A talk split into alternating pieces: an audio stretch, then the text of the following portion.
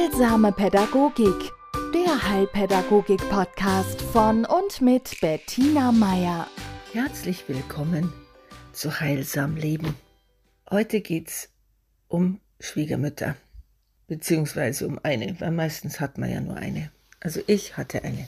Und die war, oder mein Verhältnis zu ihr entsprach so dem Klischee, das man so bei uns merkt. Ich weiß nicht, ob andere Länder das auch haben, aber ja, es geht ja so der Spruch vom Schwiegermonster und so, ja. Also ganz so schlimm war es nicht, aber ich habe die ersten zehn Jahre meiner Ehe wirklich gedacht, also wäre sie anders, dann, ja, dann hätten wir das beste Verhältnis, ja. Also sie ist grenzüberschreitend, sie ist, äh, was weiß ich, ja, distanzlos. Sie ist so, wie sie ist und sie will ständig was von meinem Mann, ihrem Sohn oder sie will, sie stört die Familie oder was auch immer, ja. Und ich war der festen Überzeugung, ja, also ich, ich würde ihr ja nur alles Gute wünschen, ja. Also ich wäre, an mir liegt's nicht, dass dieses Verhältnis so, ja, anstrengend war. Hm.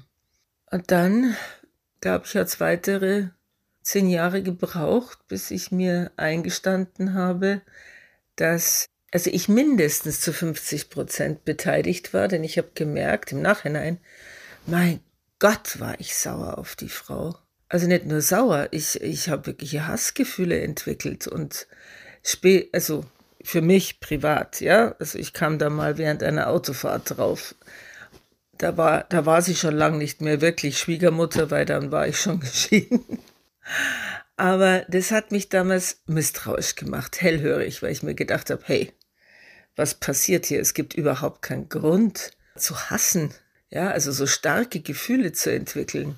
Ja, und dann kam ich so langsam drauf. Ist gut, es hat dann nicht mehr zehn Jahre gedauert, dass ich über meine Schwiegermutter einen Großteil meiner in der Kindheit bestimmt sehr negativen Gefühle meiner Mutter gegenüber umgeleitet hatte. Ja, sie bot sich auch an. Die beiden hatten durchaus so paar Gemeinsamkeiten. Ja, also dieses, die Grenzen anderer einfach nicht wahrnehmen und sich beherzt darüber hinwegsetzen. Ja, und interessanterweise beide auch ihre Liebe zu Italien, die ich äh, noch nie äh, irgendwie bemängelt hatte. Aber wie schon gesagt, die beiden hatten Gemeinsamkeiten und das hat es mir leichter gemacht, äh, um irgendwelche Vorwürfe, die ich wahrscheinlich meiner Mutter gegenüber mich nicht getraut hätte zu äußern, bei meiner Schwiegermutter zu platzieren. Ja? Also sie hatte da mit dem, was ich ihr da alles an Projektion aufgeladen hatte, bestimmt ihr Päckchen zu tragen. Naja, wie ich das gecheckt hatte, wurde es ruhiger, weil ich hatte ja nach wie vor Kontakt mit ihr. Sie war ja die Oma unserer Kinder und sie war zumindest als sie noch gesundheitlich fit war, eine begeisterte Oma. Und gerade die, die ältesten Kinder verdanken ihr viel. Naja, und neulich, äh, das ist jetzt, ja, sie ist jetzt bestimmt schon, ja, sie ist acht Jahre tot. Es kam ich erst die Tage drauf, dass es, dass so ein schwieriges Schwiegermutterverhältnis und eine Schwiegermutter, die man, ja, nun mal wenig sympathisch findet und die, die man allzu gern zum, zur Belastung und zum Drachen erklärt, dass die noch einen Benefit hat. Ich habe mir nämlich die Frage gestellt, so, und was hätte ich gemacht? Was hätte ich gemacht, wenn diese Frau, auf die ich äh, viel an emotionalem Elan verschwendet habe, wenn die sympathisch gewesen wäre? Also nach objektiven Gesichtspunkten und mir selber eigentlich auch. Was hätte ich gemacht, wenn die einem Frauentyp entsprochen hätte, der mir per se gefällt? Ja? Wenn die über Fähigkeiten verfügt hätte, die mir abgehen, ja? Was weiß ich, fließend Französisch spricht, zum Beispiel. Hm? Oder ein Crack ist in, was weiß ich, ja? Also eine Professur in Psychologie, das wäre, oh, das hätte mich geplättet, ne? Also, was, was hätte ich gemacht, wenn, wenn es an dieser Schwiegermutter so wenig zu hassen gegeben hätte, ja, weil sie halt einem Menschenbild entsprochen hätte, das mir näher liegt. Und da bin ich drauf gekommen, dass ich mir gedacht habe, Ups, es wäre eng geworden. Ja? Denn ich habe mich erinnert, diese Gefühle von, von Konkurrenz. Ja, jede Frau weiß, ihre, ihre Schwiegermutter, die Mutter ihres Mannes, war die erste Frau und die wichtigste Frau in seinem Leben. Er hatte auch noch den wichtigsten Mann in seinem Leben, ja. Also Eltern prägen nun mal die Kinder und aber uns interessiert ja nicht der, der Opa, uns interessiert nicht der Vater des Mannes, uns interessiert immer die Mutter. Einfach deswegen, weil wir auch Frauen sind, ja? Und weil, und weil wir um diese Liebe wissen zwischen den beiden, wenn es gut läuft, oder um diese Abhängigkeit und dieses Leid aneinander, wenn es nicht gut gelaufen ist, ja? Aber Bindung ist da immer mehr oder weniger verkorkst, mehr oder weniger frei fließend und liebevoll. Das ist sehr unterschiedlich, aber automatisch setzt, setzt man sich als Partnerin in Vergleich und man setzt sich in Konkurrenz. Ja?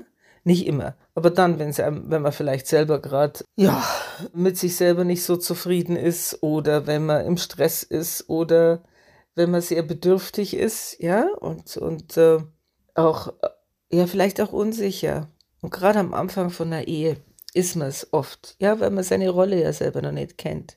Weil man selber sich ja erstmal als Paar zusammenfinden muss. Wenn da noch Kinder da sind, und zwar recht früh, wie das bei mir und meinem Mann der Fall war, dann ist es, ja, dann kommt ja noch die Elternrolle dazu. Und dann hat man diese eben Großeltern. Ja, die heißen nicht nur Großeltern, weil sie älter sind, sondern auch groß in ihrer früheren Bedeutung für die Kinder, für einen selber. Das sind, ja, da ist der Schritt zur Übermutter zum Übervater, zu, zu irgendwas, was einen eher einschüchtert, relativ groß. Was von denen aber in der Regel ja nicht eingefordert wird oder auch, ja, nicht ist, aber das kann, das kann so bedrohlich werden, dass man es einfach abwehren muss ja, um seine Familie zu finden, um seine Regeln zu finden, um selber rauszufinden, wie funktionieren wir als Familie. Und wenn man sich bis dahin noch nicht groß abgenabelt hatte von seinen Eltern, dann passiert es in der Ehe und gerade dann, wenn sich so eine junge Familie findet. Und dann wird es erstmal schwierig mit den Schwiegereltern auf beiden Seiten. Je nachdem, wie stark das Gefühl nach Abgrenzung da ist und dieses nicht nur Gefühl, sondern auch wirklich diese Not, die Notwendigkeit zur Abgrenzung, damit man überhaupt sein eigenes Ding machen kann. Hm? Dann braucht man sie ja oft auch noch, ja, wenn man, was weiß ich, wenn man eben, wenn es darum geht, Kinder zu betreuen, die Enkel mit zu versorgen. Und dann gibt es da so viel Knoten, ja, so dieses, eigentlich brauche ich sie, auf der anderen Seite hätte ich sie am liebsten in Neuseeland und da dann in der, in der Fairness zu bleiben, da dann in der Ruhe zu bleiben und den Fallstricken auszuweichen, ja, die so leicht gehen in die Abwertung und in die Ungeduld und in die ins Genervtsein.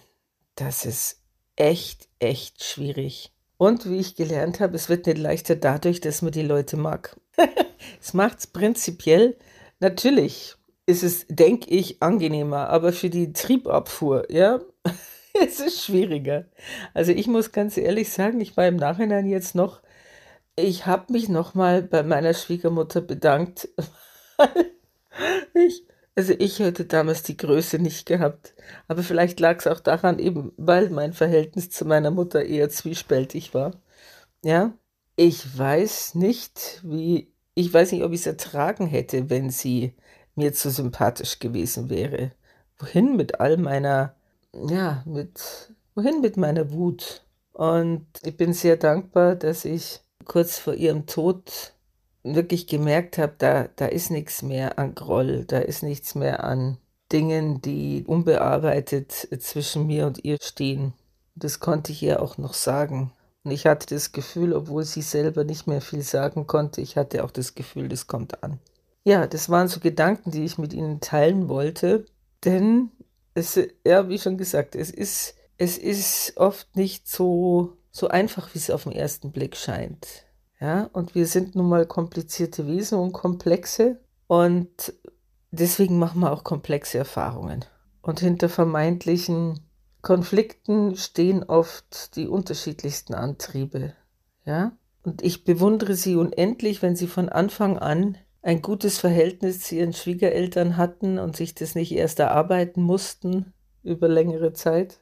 Und ich bewundere sie ob der Großzügigkeit ihres Herzens. Ja, ich bin mit solchen Schwiegertöchtern gesegnet, die sehr, sehr großzügig sind in der Richtung, die ich auch alle in mein Herz geschlossen habe und wo ich wirklich aber auch verstehe, wenn es ihnen manchmal lang. Aber ja, also eigentlich will ich sie zur Milde animieren, sich selbst und ihren Antrieben gegenüber, ihren Emotionen, die erfüllen alle zu ihrer Zeit ihren Zweck. Und das Schöne ist, sie verändern sich. Vorausgesetzt, dass man selber nicht aufhört, sich zu verändern und sich immer wieder mal anzuschauen und reinzuspüren und zu überprüfen, ob das, was man gedacht hat oder das, was man gefühlt hat, ja, ob das eine Wahrheit ist oder ein Hinweis. Hm? Und dann kann man weiterschauen. In diesem Sinne, eine wunderschöne Woche. Heilsame Pädagogik, der Heilpädagogik-Podcast von und mit Bettina Meier.